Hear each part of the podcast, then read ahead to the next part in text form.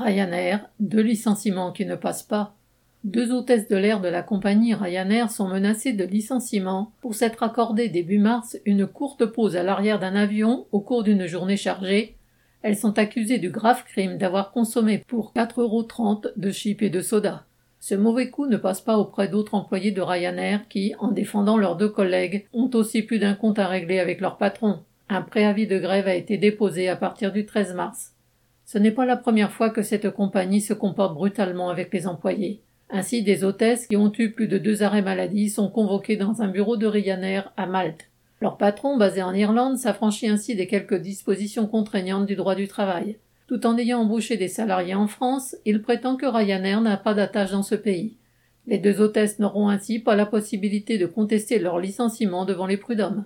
Ryanair, qui se soustrait ainsi à la législation française, a déjà été condamné deux fois pour travail dissimulé. Mais la justice se hâte lentement et travaille en 2022 pour la troisième fois sur le cas d'employés basé à Marseille il y a 15 ans, mais que la compagnie avait considéré comme relevant du droit irlandais. Quelle que soit l'issue de cette troisième procédure judiciaire, ce ne sont visiblement pas les autorités françaises, irlandaises, maltaises ou autres qui empêcheront Ryanair de sévir.